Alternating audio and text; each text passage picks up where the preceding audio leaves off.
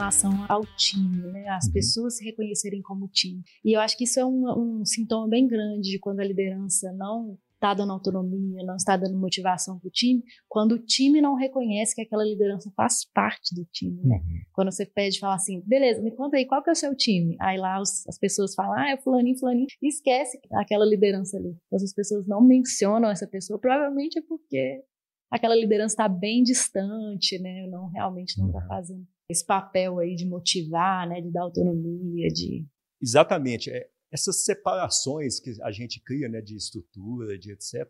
Gera muito esses desestímulos para as pessoas poderem exercer autonomia, né? É, você falou uma coisa, sabe, Fernanda, que eu acho super interessante, que às vezes é relevante a gente falar aqui, né? Essa questão de dar autonomia.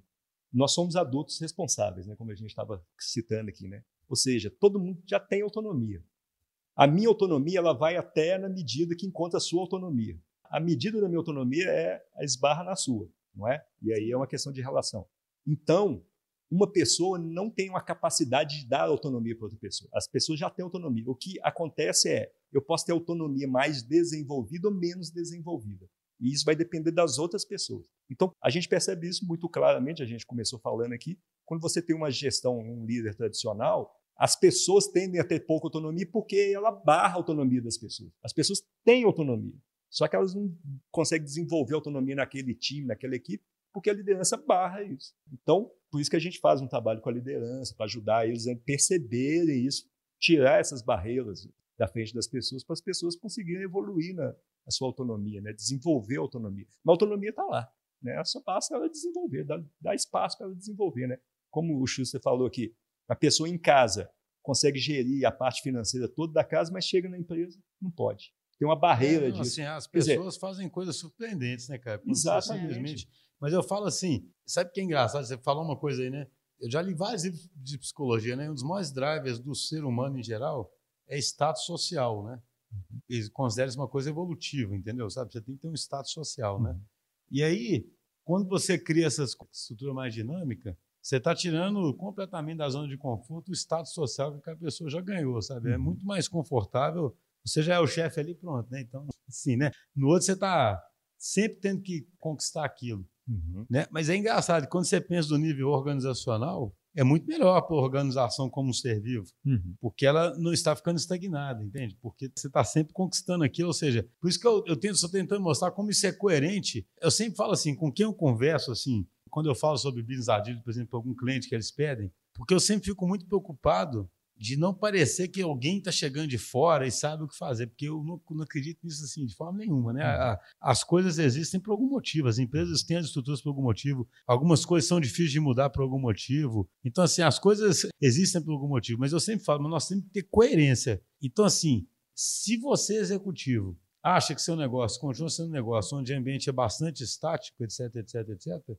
então, quem sou eu? Talvez essa forma aqui é a forma super correta. Mas se você mesmo sente Imagina lá no nível estratégico, seu negócio ele é super ameaçado por uma série de incertezas, etc. Ou que tem um milhão de oportunidades para serem coletadas e que você não pode estar coletado. É claro que essa dinâmica que faz emerger líder o tempo todo que não deixa ninguém em posição confortável, entende? Hum. Então, por isso que eu acho engraçado. É um desconforto muito grande. Uhum. Porque é muito mais fácil o cara estar tá 20 anos ali, ele é chefe, daqui a pouco ele pronto, né? Do que ele ficar todo dia pensando, né? Vai ter gente me questionando aqui, né? Vai ter. Sabe? É muito mais confortável, é. né, cara? Por isso que eu falo, o problema é difícil, sabe? Assim, é difícil. De, de, mudar, é. cara. É difícil. Mas é interessante porque essa liderança que a gente está falando aqui, mais fluida, emergente, ela é voluntária também. Então, tipo assim, se eu não quiser ser líder, eu nunca vou ser líder dentro da equipe. Se para as outras pessoas está ok, não tem problema nenhum.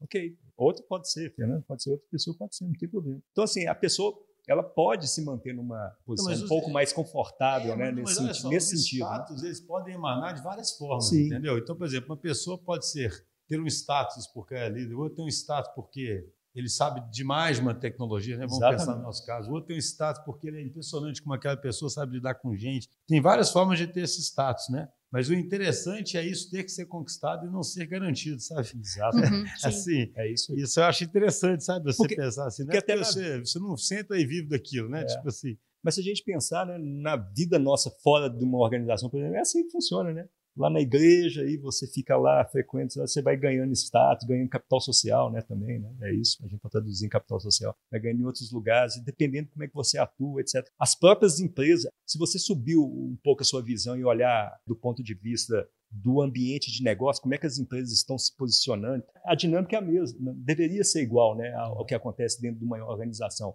Quer dizer, uma empresa aqui, X, ou a DTI, por exemplo, começa a ganhar reconhecimento, etc., ela começa a expandir o seu status, etc., etc. Aí outra surge aqui que também começa, e aí muda, esses status mudam de posição dependendo do tempo, né? A mesma coisa acontece com as pessoas dentro das empresas, né? E isso deveria ser dinâmico dentro das organizações também. Então a gente tem dois cenários assim que às vezes colidem, né? Que geram muitos problemas para as organizações, para as empresas. A gente tem um ambiente macro de empresas que é muito dinâmico, é muito fluido, como é que elas se organizam para poder executar o trabalho, e uma fornecedora, outra cliente, etc. Mas dentro das empresas a gente tende a fixar as coisas e evita que exista essa dinâmica.